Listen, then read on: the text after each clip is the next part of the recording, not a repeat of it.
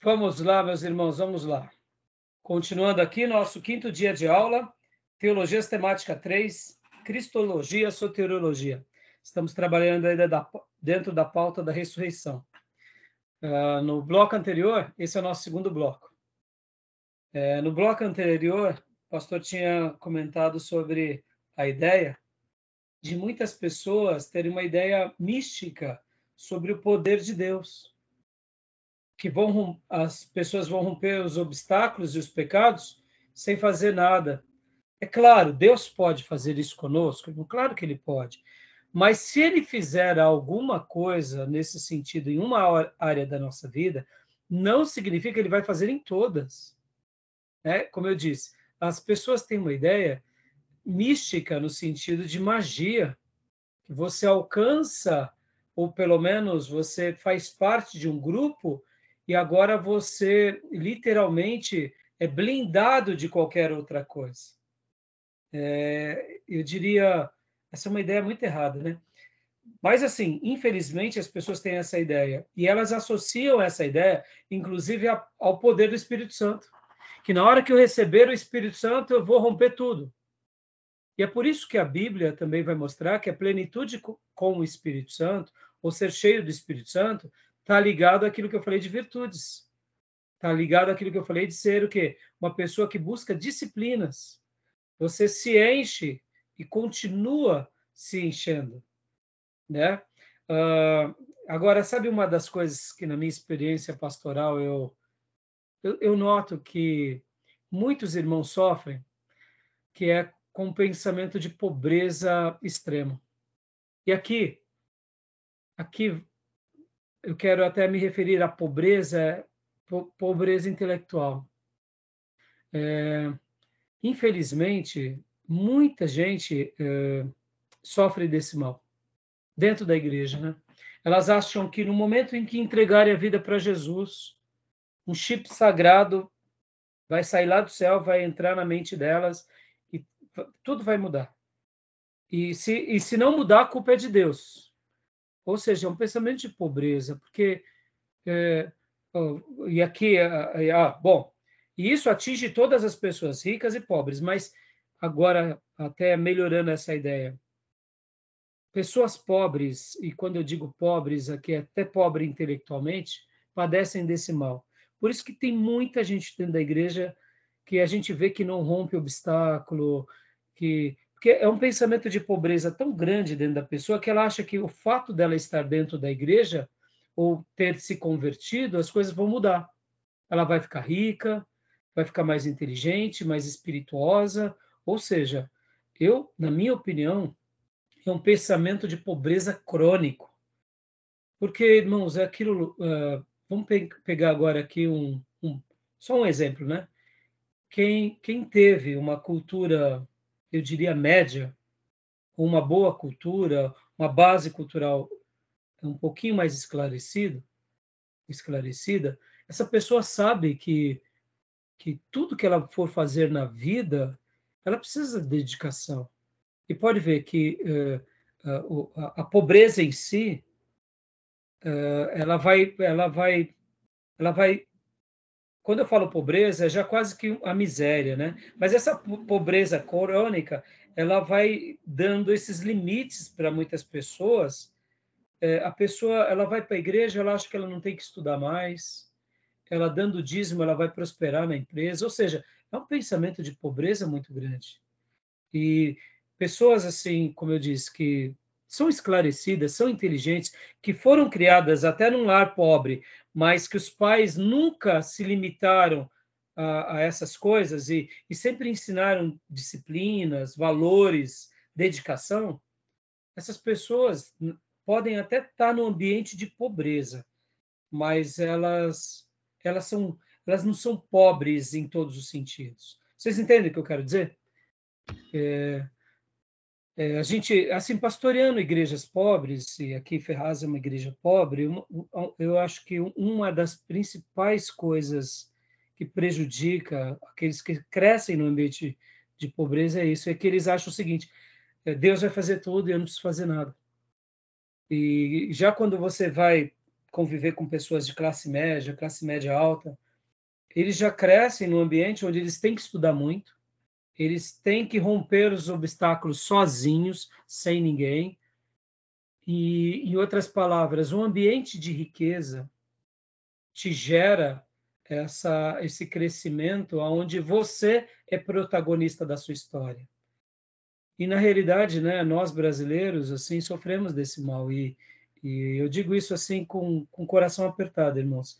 É, ou as pessoas vão para a varinha do, de condão, para um cristianismo místico, burro, ou elas vão para um pensamento de pobreza, que não precisam fazer muita coisa. Pode ver, a quantidade de pessoas que vai para a igreja se esconde na igreja.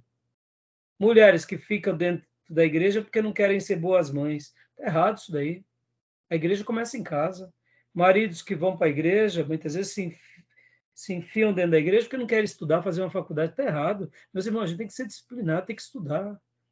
Então, é, quando eu falo isso, eu falo assim com coração terno, é, para tentar ajudar essas pessoas, porque faz, é tarefa nossa como seminarista, como pastores, pode ver, ensinar as pessoas a estudarem, ensinar as pessoas a comerem melhor, ensinar as pessoas e mostrar para elas, gente, ó, Deus vai nos ajudar, mas a gente tem que pagar um alto preço, né? Então, só quis fazer esse comentário aqui, porque parece bobeira, mas isso, isso acontece muito, né?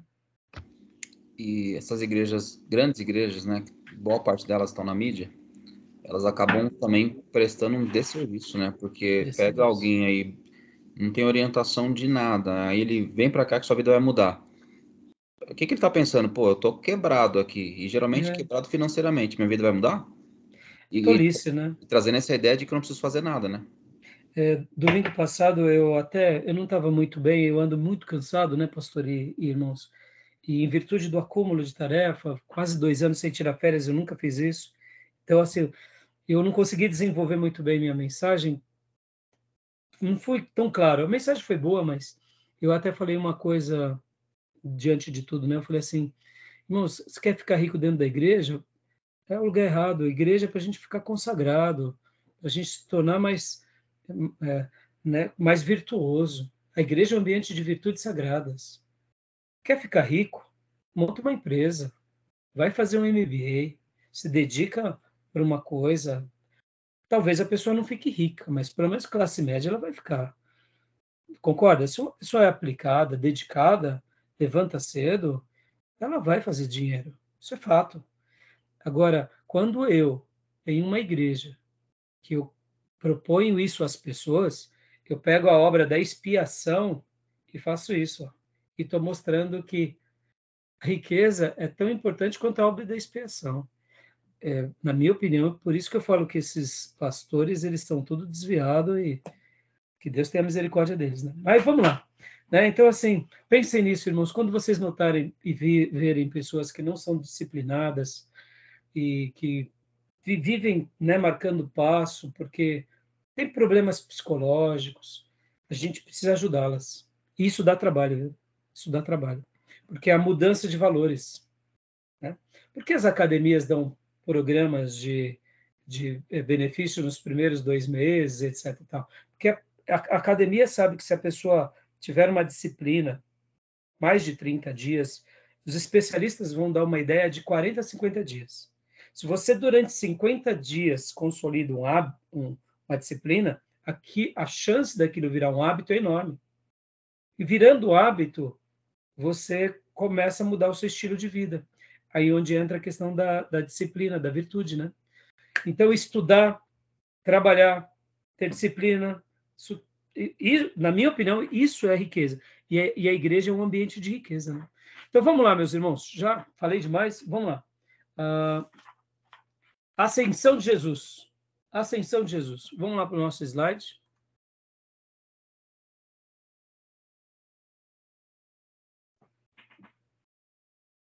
Ascensão de Jesus. Leia para nós, Gil, por gentileza.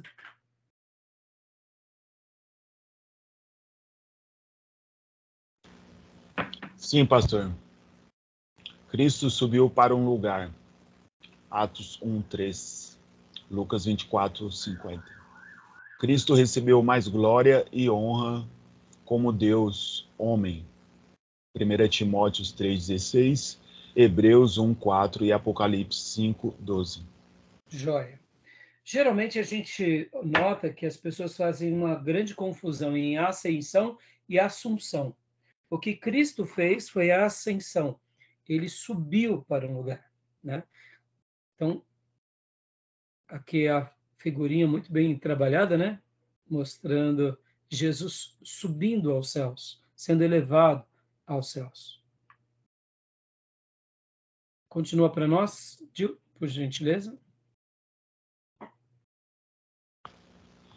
Cristo assentou-se à destra de Deus. Hebreus 1:13, Efésios 1:20 até o 21, 1 Pedro 3:22. A ascensão de Cristo tem tem importância para a nossa vida. 2 Coríntios 10, 4, Hebreus 2, 5 a 8, Apocalipse 2, 26 até o 28. Então, ele está sentado agora à destra de Deus. Lembrando que, de fato, que se aquela ideia unicista fosse verdade, então como que alguém estaria assentado sendo ele o próprio? A ideia de assentar-se a dá a ideia de que são várias pessoas. Partindo do princípio de serem várias, é mais do que uma. E nós sabemos que são três, né? Então é interessante essa ideia, né? Ele está à destra de Deus. E aqui tem uma importância muito grande. Nós vamos ver essa importância já já, quando a gente for falar principalmente sobre os ofícios. Então, eu vou até deixar essa discorrer um pouco mais sobre essa importância já já. Tá bom? E continue para nós. Ah, bom, agora, então, vamos para o livro texto agora, antes de entrar nos ofícios. Vamos rapidinho para o livro texto. Opa. Voltando aqui para o livro texto, meus irmãos. Ô, Maísa, já chegou em casa, filha? Que bom, minha irmã. Joia. Cheguei no intervalo aqui, pastor. Maravilha, Fia. Isso aí. Hum. Então, voltando aqui, meus irmãos.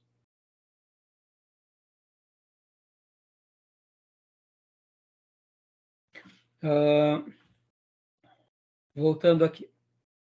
Opa.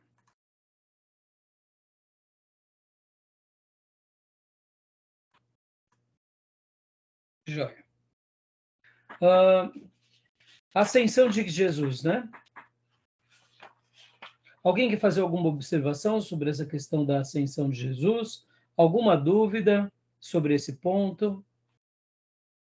Algum que, questionamento, algum comentário?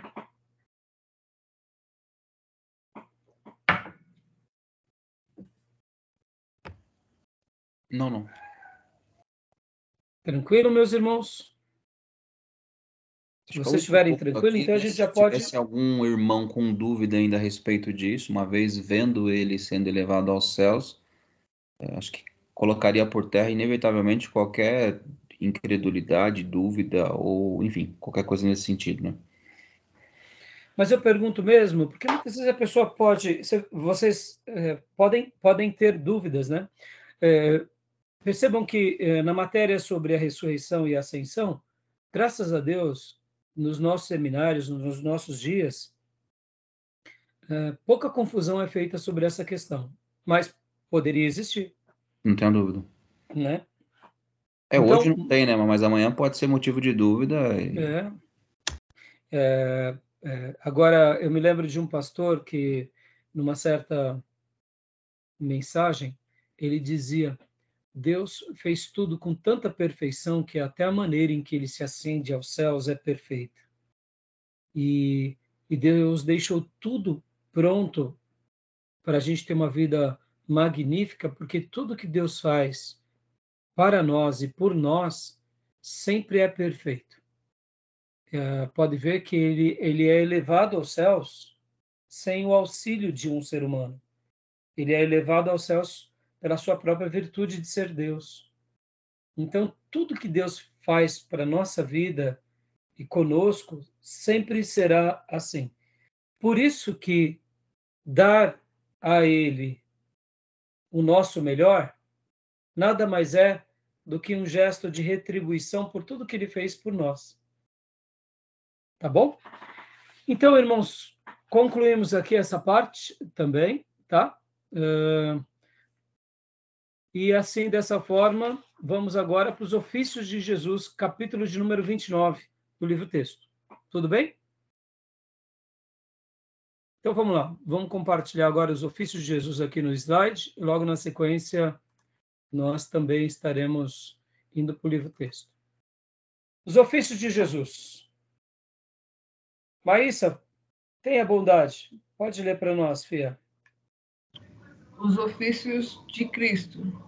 Rei, sacerdote, profeta. Lembram que nos nomes de Deus, o ser de Deus, quando trabalhamos no módulo anterior, aí tínhamos os desígnios de Deus, tínhamos os ofícios, tínhamos os seus nomes e os atributos. Então, lá já tínhamos pincelado sobre os ofícios.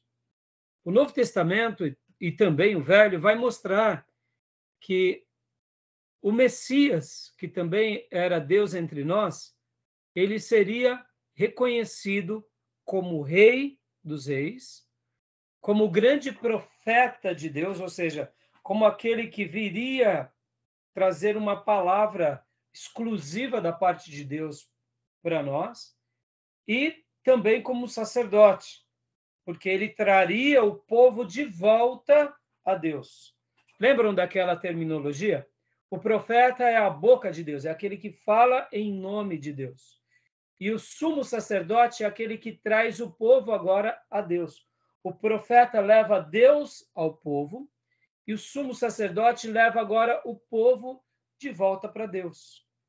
Diante de alguém que é rei e que governa sobre tudo. Então, Jesus e a pessoa dele, é, ele acaba tendo esses três ofícios. Isso é fantástico, meus irmãos. Isso é fantástico. Continuando aqui. Cristo como profeta. Leia para nós, Maísa, por favor. Ele é aquele que é aquele sobre quem foram feitas as profecias do Antigo Testamento. Ele não era meramente um mensageiro da revelação de Deus, mas era ele mesmo a fonte da revelação de Deus. Opa, essa frase é muito linda. Ele foi alguém que trouxe as profecias, ele foi as profecias do Antigo Testamento, mas ele não era apenas o mensageiro, ou meramente, mas ele também foi essa fonte da revelação. Então, nós poderíamos dizer que ele também foi esse profeta que se revela e que pontua essa grande revelação entre os seus servos. Continuando, Cristo como sacerdote ou sumo sacerdote. Pode ler, Maísa, por favor? Jesus tornou-se nosso grande sumo sacerdote. Ofereceu um sacrifício perfeito pelo pecado e nos aproxima continuamente de Deus e ora continuamente por nós. Glória a Deus. Lembram que dentro do aspecto do sumo sacerdote, ele consegue ser ao mesmo tempo sumo sacerdote, como também o sacrifício. Então isso é fantástico. E ele mesmo foi o sacrifício que nos traz para Deus, né? Bom, é, aqui é um quadro, lembra daquela pintura da clássico, né, da ceia? É, deixa eu só falar uma coisa aqui para vocês. Uh, tem um quadro muito uh, muito famoso, né, pintado a, a última ceia.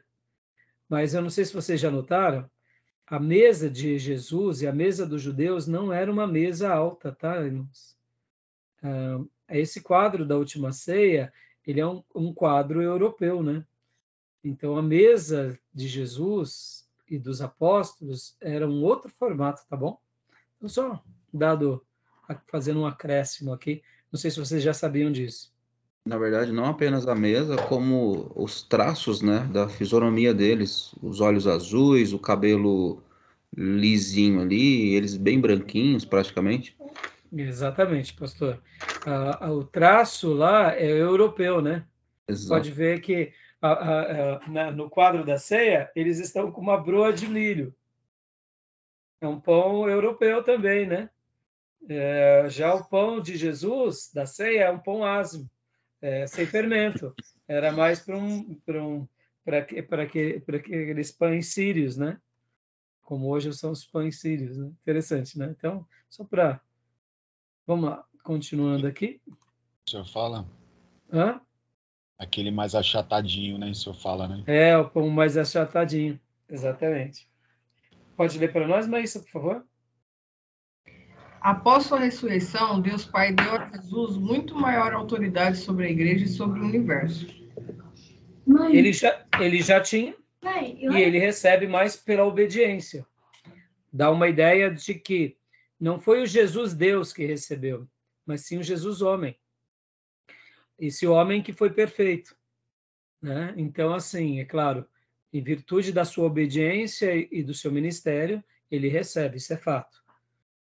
Então, ele tem muito mais maior autoridade sobre a igreja e sobre o universo. Tá bom? Então, irmãos, aí aqui o slide termina. Deixa eu... Joia, vamos lá. Vamos para o nosso livro texto, meus irmãos. Esses três ofícios aqui, esses três ofícios são maravilhosos. A gente já debateu um pouco sobre eles, então eu creio que vai ser bem breve sobre esse assunto, né? No livro texto, na página 526, é o capítulo 29, mas da sua nova edição, é, é outro texto, é, do, da sua nova edição é outro, como se diz? É, outra página, né? Sim, deixa eu abrir aqui, pastor. Tá. A nossa é a 523, né, pastor? Isso, a nossa é 523. Da Maísa, eu acredito que, que 800, deva ser. 846. Joia. Então, vamos ler rapidamente aqui algumas partes, irmãos. Né? Uh, os três cargos mais importantes, explicação e base bíblica. Capítulo de número 29. Uh, ah, os três cargos mais importantes que poderiam existir para o povo de Israel no Antigo Testamento eram o profeta, como Natã, o sacerdote, como Abiatar, e o rei, como Davi. Esses três ofícios eram distintos. Os profetas, o profeta falava as palavras de Deus ao povo.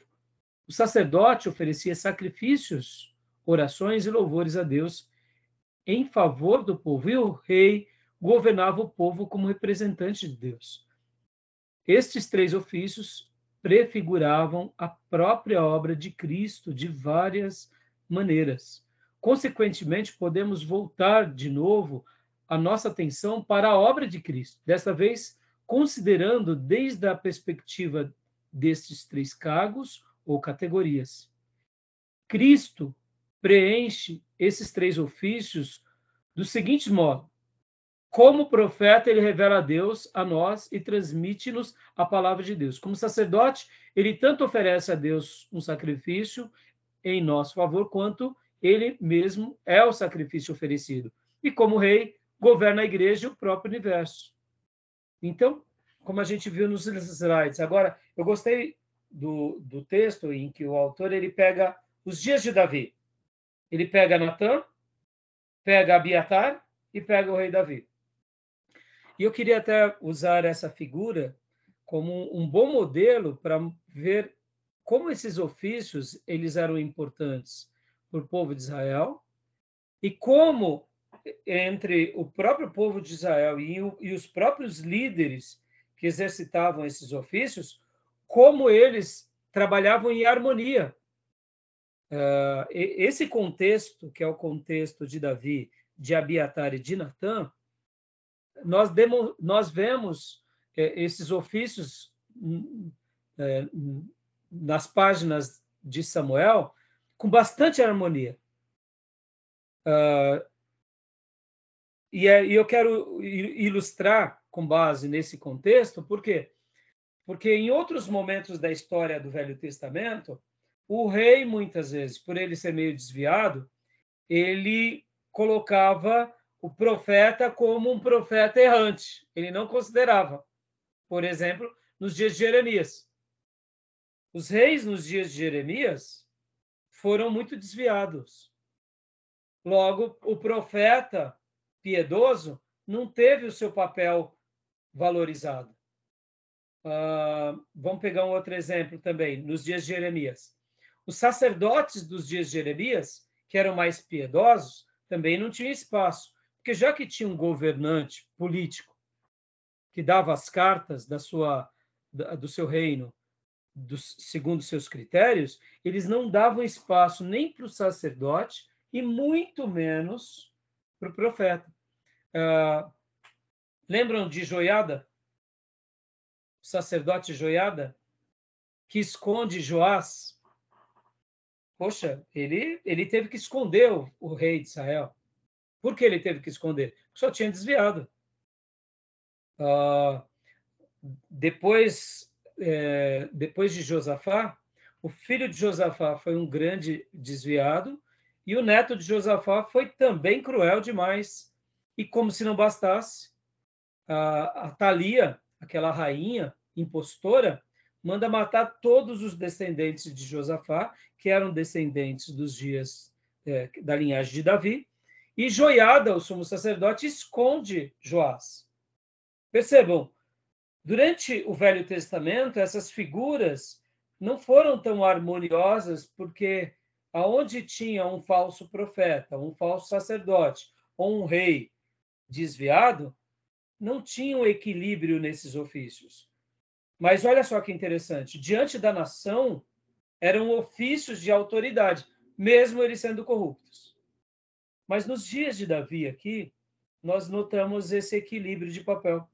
Podem ver que Natan era um profeta da corte que quando ele precisou agir como um profeta diante do rei, ele agiu.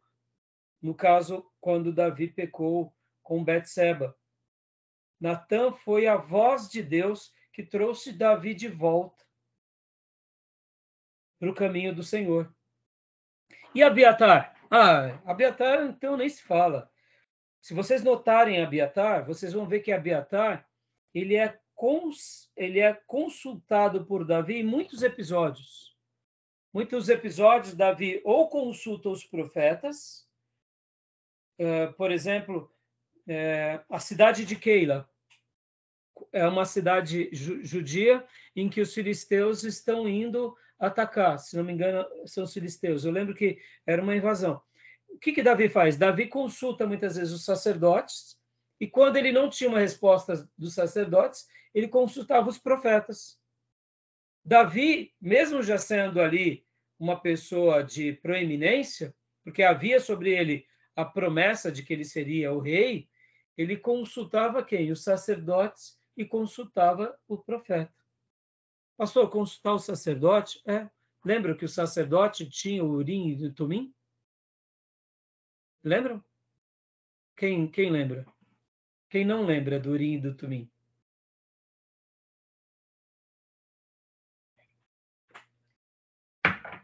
Urim e Tumim eram duas pedras que, juntamente com a estola sacerdotal, que tinham as doze pedras, Urim e Tumim eram duas pedras que os sumos sacerdotes tinham, que em momentos de grande necessidade, eles oravam a Deus e jogavam aquelas pedras, deduzo, em algum lugar, possivelmente alguma coisa ali dentro do tabernáculo, e quando aquelas pedras reluziam, era um sinal de que Deus estava falando.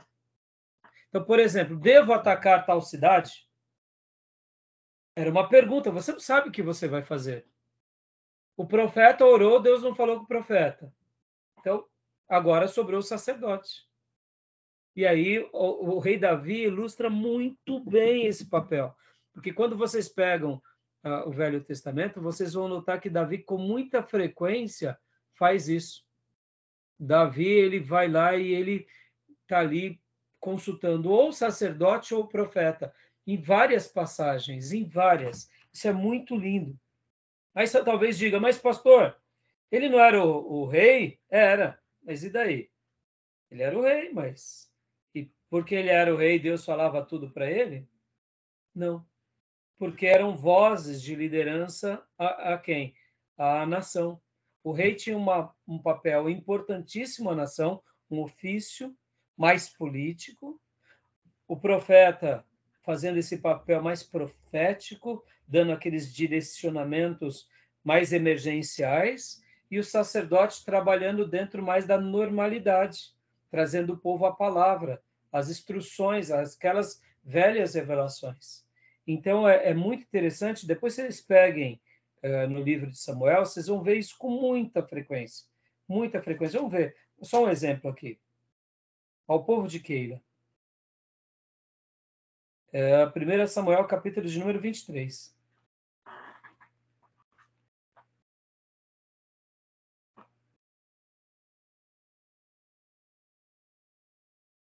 Aqui no caso, ele pergunta ao Senhor e o Senhor responde: possivelmente foi por um profeta.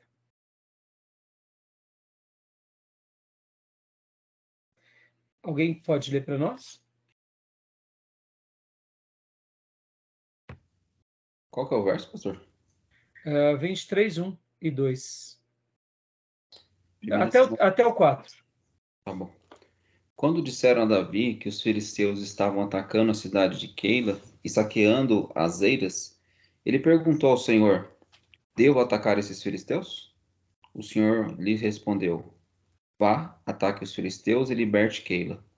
Os soldados de Davi, porém, lhe disseram: Aqui em Judá estamos com medo. Quanto mais se formos a Keila lutar contra as tropas dos filisteus, 4. Davi consultou o Senhor novamente. Levanta-se, disse o Senhor, vá à cidade de Keila, pois estou entregando os filisteus em suas mãos. Fantástico, não? Uma palavra direcionada, que foi um profeta. Agora leia o 6 para nós. Ora, Abiatar, filho de Aimeleque, tinha levado o colete sacerdotal quando fugiu para juntar a Davi, para se juntar a Davi em, em Keila. Né? E agora o 22:5, olha só, um outro profeta que também estava do lado de Davi. Contudo, o profeta Gade, Gade disse a Davi: Não fique na fortaleza, vá para Judá. Então Davi foi para a floresta de Erete. Quando nós vemos Davi, é com muita frequência que ele sempre vai estar dependendo das instruções ou do profeta ou do sacerdote. Lembra quando Davi foge de Saul? Ele vai se refugiar onde?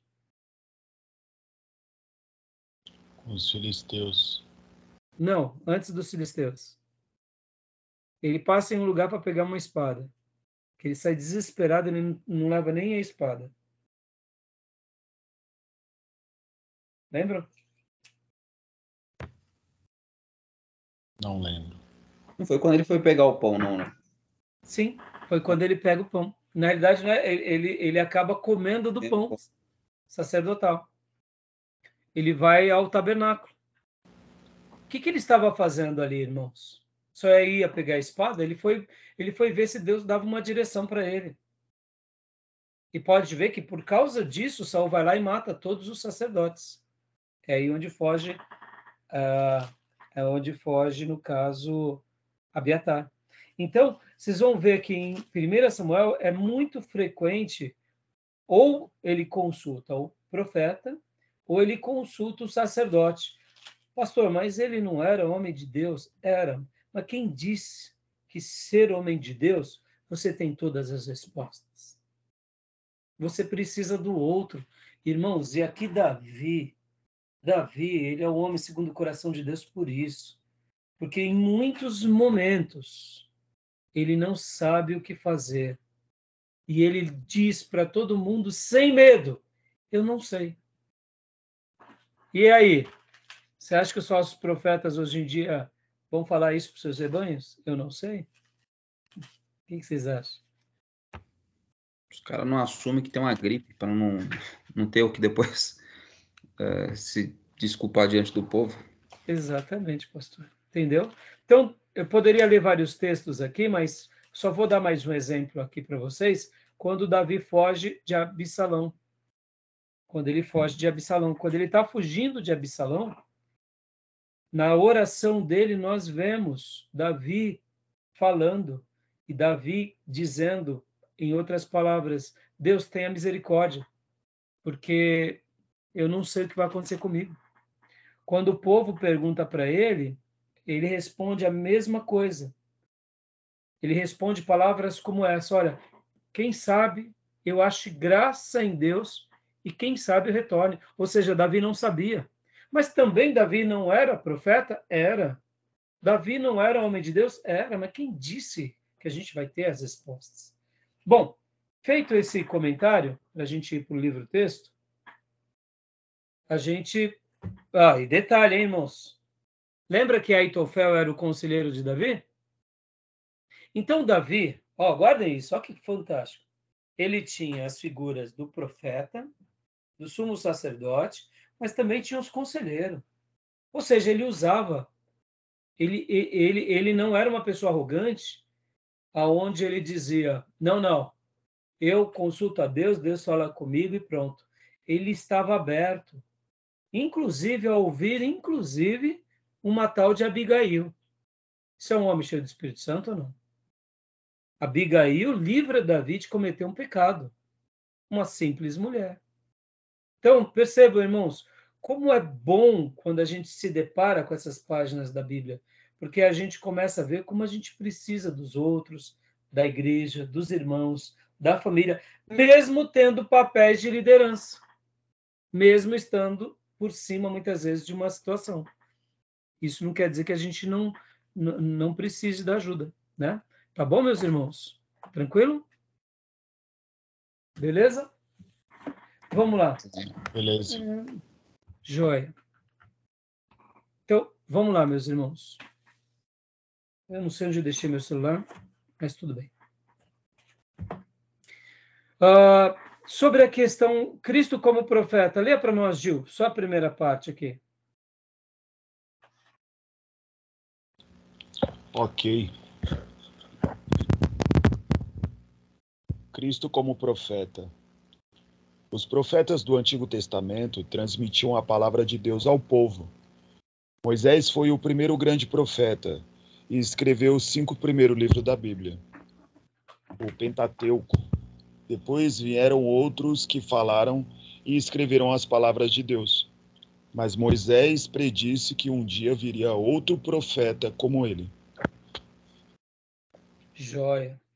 Então, nós sabemos que Cristo ele é um profeta, há muitas profecias que mostrando que haveria um grande profeta, e o autor aqui, antes do ponto 1, na página 524, no parágrafo anterior, diz: porque as epístolas do Novo Testamento evitam chamar Jesus de profeta, aparentemente porque, apesar de Jesus ser Jesus o profeta predito por Moisés, ele é também infinitamente maior do que qualquer profeta do Antigo Testamento em dois sentidos. Primeiro, ele é aquele sobre quem foram feitas as profecias do Antigo Testamento. Então, o Novo Testamento não destaca esse lado de Jesus como um profeta, mas porque estava evidente que ele era muito maior do que os demais profetas, ou seja, ele é o cumprimento dos profetas. Então, uh, pastor, e, e a questão do ofício da realeza? A mesma coisa. O Novo Testamento, principalmente nos evangelhos, vão chamar Jesus de rei poucas vezes. Podem ver que Jesus ele é chamado de rei nos evangelhos, ou por uma multidão gulosa, ou no momento da crucificação, que era quase como uma denúncia romana aos judeus.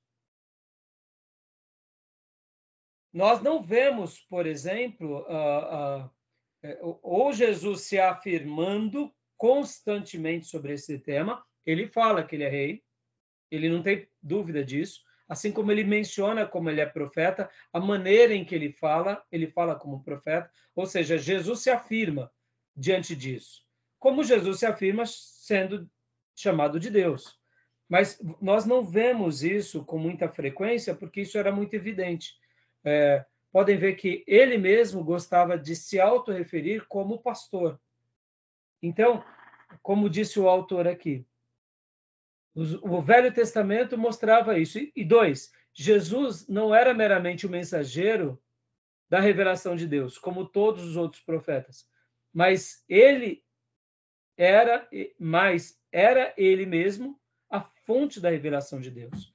Pode ver que quando ele, no Sermão do Monte, diz: Eu, porém, vos digo, ele faz algo que ninguém tinha feito. Que no Velho Testamento havia as revelações e havia, haviam em todas as. Espera um minutinho, irmãos.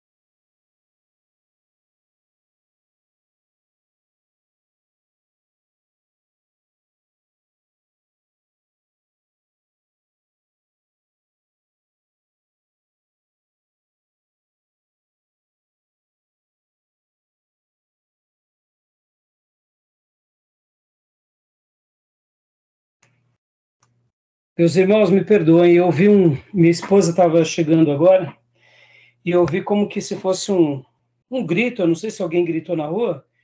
Isso me deu medo, pensando. Poderia ser algo ruim, né? Uma abordagem de um bandido. Por isso que eu falei: opa, não vou esperar para ver o que é desse correr nas escadas. Me desculpem, estou até meio ofegante. Não foi nada, não. Acho que foi alguma criança aqui perto, como eu estou com fone de ouvido, né? Então, voltando, irmãos. Uh, Jesus, diferente dos profetas no Velho Testamento, que quando Deus dava uma revelação para um, o outro afirmava aquela revelação. Nós não vemos um profeta trabalhando em cima da profecia, dizendo, eu, porém, vos digo. Nós vemos o profeta lembrando a profecia do outro mostrando, olha, fulano foi importante, Beltrano foi importante. Sempre um trabalhando poderia até usar a mesma profecia ou algo parecido, mas Jesus ele vai e dá um passo além. Para eu ir para o próximo ponto. Uma coisa que é inquestionável. Para os judeus ortodoxos que não creem em Jesus, judeus que não creem em Jesus, de uma forma geral, mas seguem a Torá, é inquestionável, eles não podem negar que Jesus foi um profeta. Ou seja, como um judeu vê Jesus? No mínimo como um profeta. Interessante, né?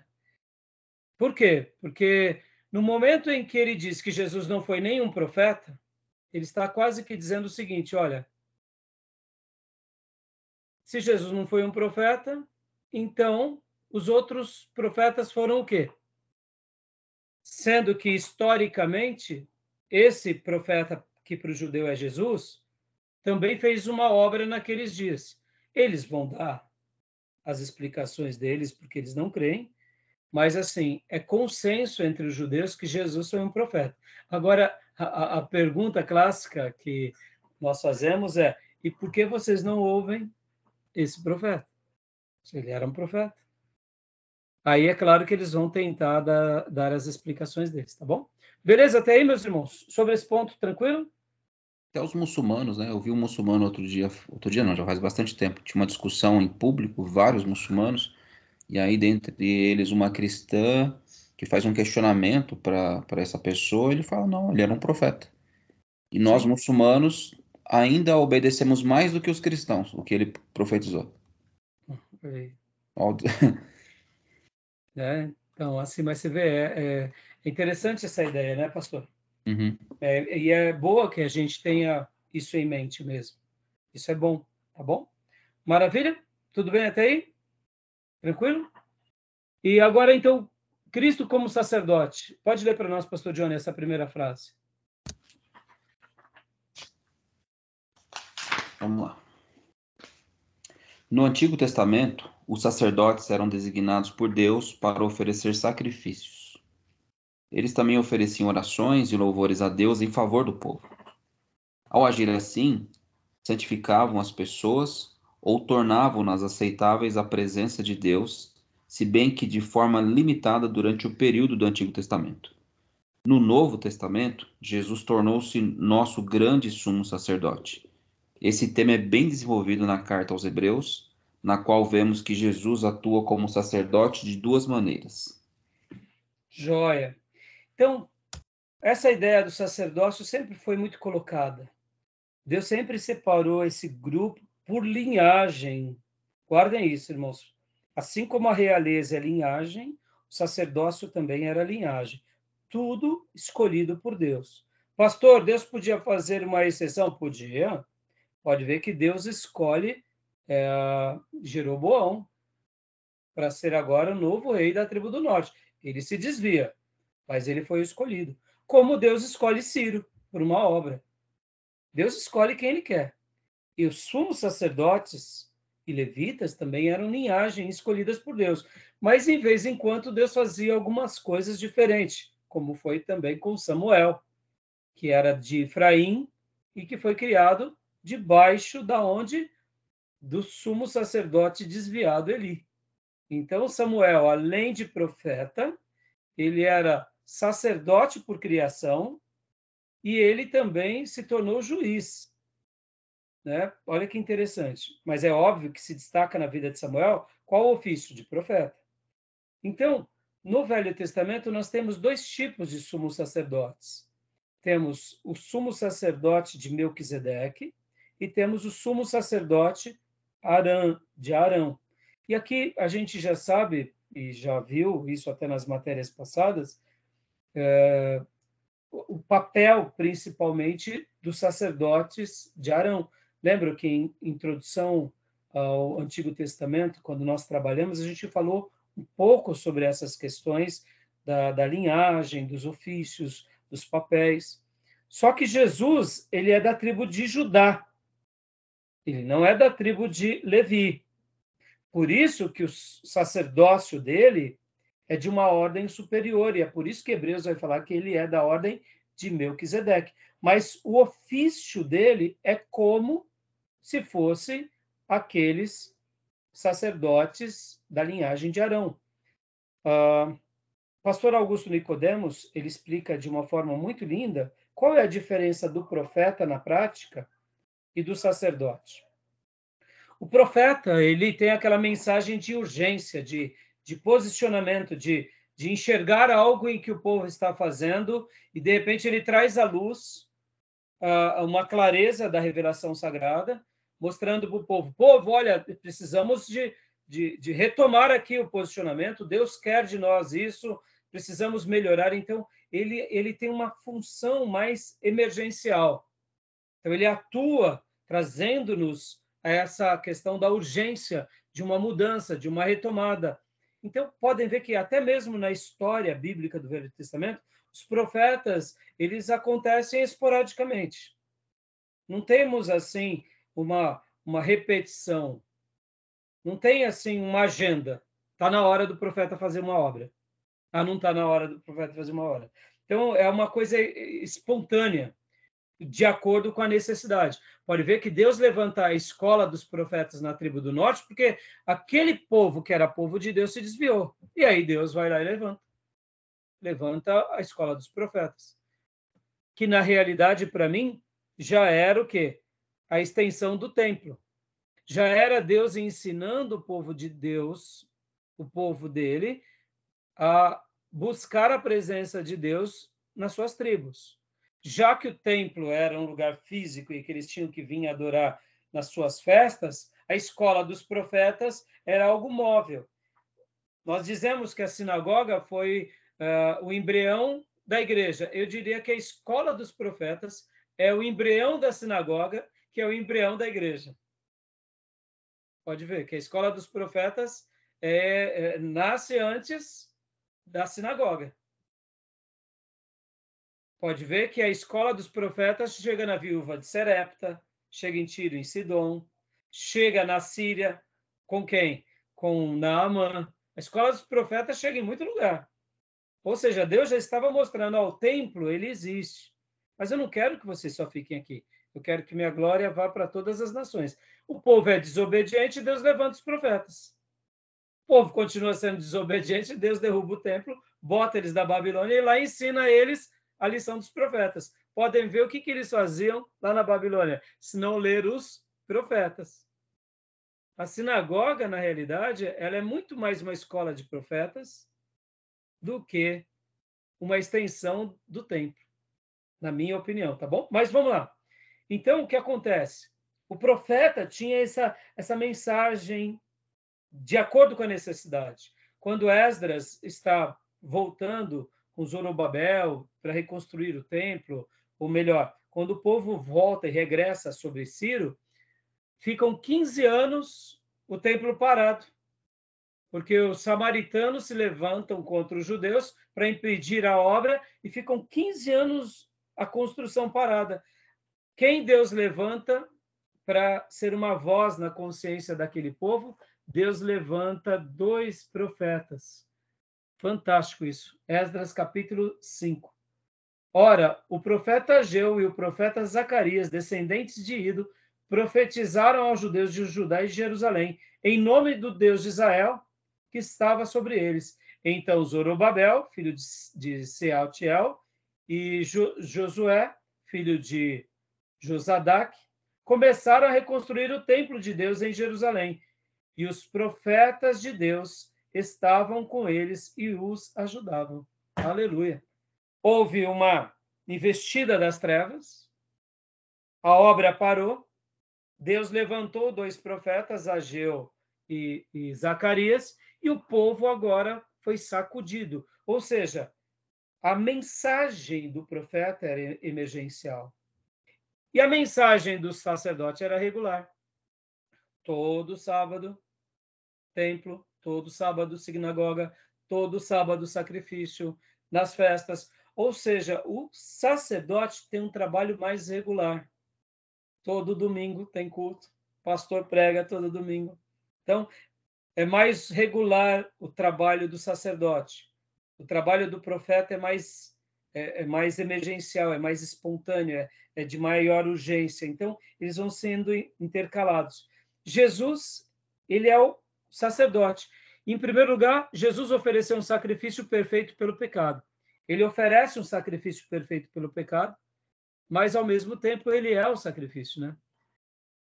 O sacrifício que Jesus ofereceu pelos pecados não foi o sangue de animais como touros ou bodes, porque é impossível que o sangue de touros ou bodes remova o pecado, Hebreus 10, 4. Em vez disso, Jesus ofereceu a si mesmo como sacrifício, pelo, sacrifício perfeito. Ao se cumprirem os tempos, manifestou uma vez por todas para aniquilar pelo sacrifício de si mesmo o pecado. Hebreus 9, 26. Ele é o grande sacrifício. Segundo, Jesus nos aproxima continuamente de Deus. Ou seja, lembrando que o véu foi rasgado, o véu foi aberto, ele nos aproxima, ele é o elo. Tá bom, meus irmãos? E terceiro, agora eu quero gastar um tempo maior aqui com vocês no terceiro, página 526. Olha que fantástico. Essa parte eu quero que vocês leiam, releiam depois com mais calma, porque olha como é linda essa parte. Como sacerdote, Jesus ora continuamente por nós. Quando eu li essa frase do nosso irmão Gruden, eu confesso para vocês que eu até então nunca tinha pensado sobre isso. Depois eu quero que vocês leiam e releiam com muita calma. Porque eu só vou ler as citações aqui dele. Podemos concluir, portanto, que é, no penúltimo parágrafo aqui da página 526, que tanto Paulo quanto o autor dos Hebreus estão dizendo que Jesus vive continuamente da presença de Deus, fazendo pedidos específicos e levando petições bem definidas diante de Deus em nosso favor. Esse é o papel que apenas Jesus, como Deus homem, está qualificado para cumprir. O que, que o autor está afirmando aqui?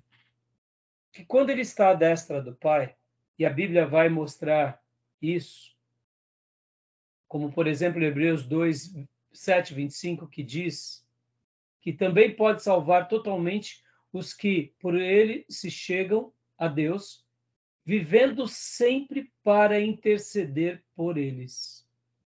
Olha que texto lindo.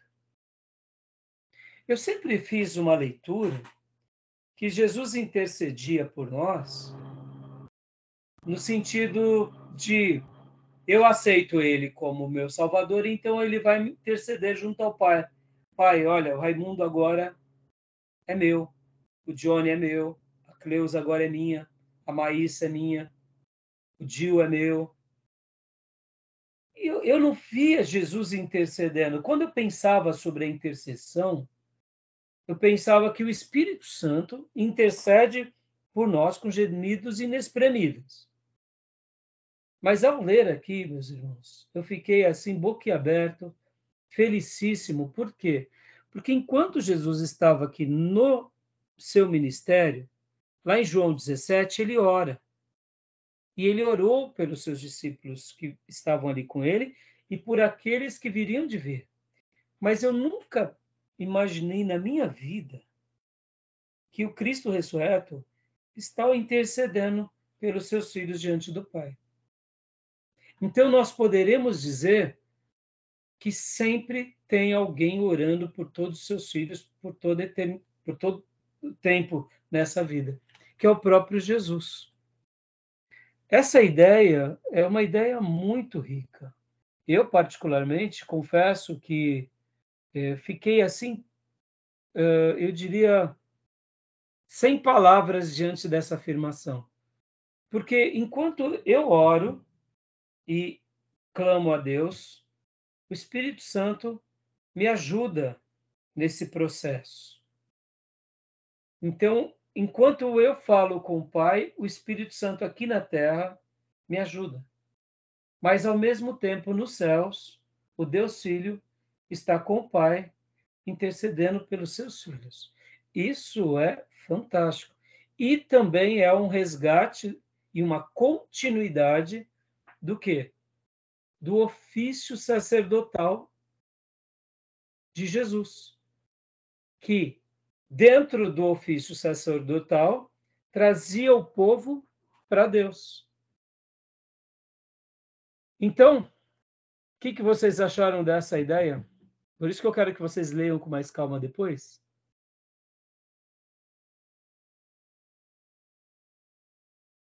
Maravilhosa.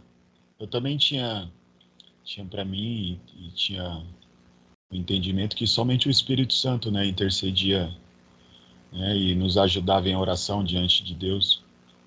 Mas é uma ideia realmente magnífica. Magnífica, magnífica. Sacerdote. Essa, esse versículo de Timóteo que me, me, me trouxe essa.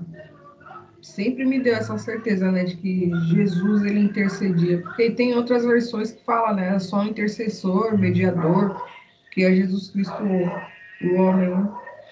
Então, eu sempre acreditei que o Espírito Santo ajudava, mas era minha, é o meu ponto assim de, de, de bater assim de frente ah, não, mas aí eu posso pedir para Paulo, eu posso pedir para Maria. Falo, não, é só Jesus que intercede a nosso favor.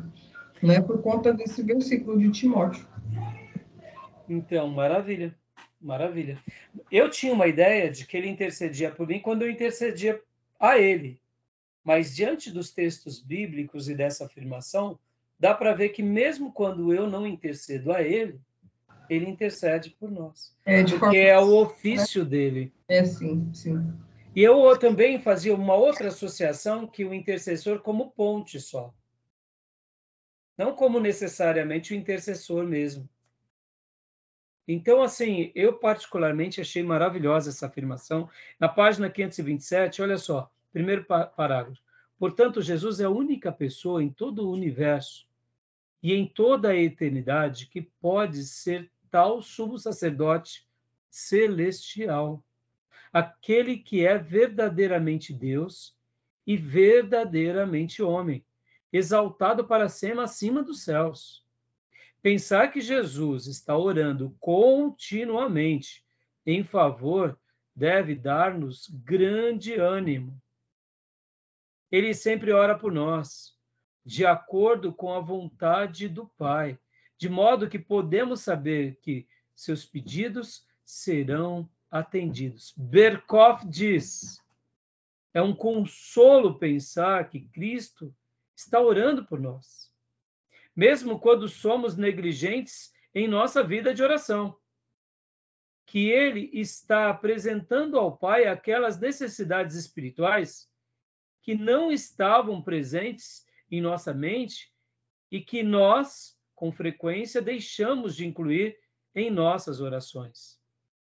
E que Ele ora por nossa proteção contra os perigos dos quais não temos nem sequer consciência e contra os inimigos que nos ameaçam, apesar de não os percebermos. Ele está orando para que a nossa fé não se acabe e para que, no final, possamos chegar à vitória. Aleluia. Olhá-lo como esse intercessor na perspectiva sacerdotal que fez a ligação, que fez a conexão que trouxe o povo a Deus, mas olhá-lo na perspectiva do presente, como esse intercessor e esse sumo sacerdote que é 100% Deus e homem, mas que continua nos trazendo a Deus, é animador, é fenomenal. Tá bom, meus irmãos? Glória a Deus. Maravilha. Amém. É academia, mas é academia de crente. Pode dar glória a Deus. Né? E agora o último, Cristo como Rei. Cristo como Rei. Meus irmãos, vamos parar aqui essa gravação para a gente ir para o último bloco, porque não vai, não vai dar para a gente entrar nos outros temas. Se a gente for só entrar, a gente só vai começar, né? Então, vamos pontuar agora aqui para a gente estar tá finalizando, tá bom? Para depois Vão faltar só três aulas para a gente trabalhar sobre a aplicação das doutrinas da redenção. É muita coisa, mas é assim mesmo. A gente vai ter a vida toda depois para estudar mais. Vamos lá. Então, podemos parar a gravação aqui? Tem alguma dúvida, alguma pergunta? Tranquilo? Então vamos parar.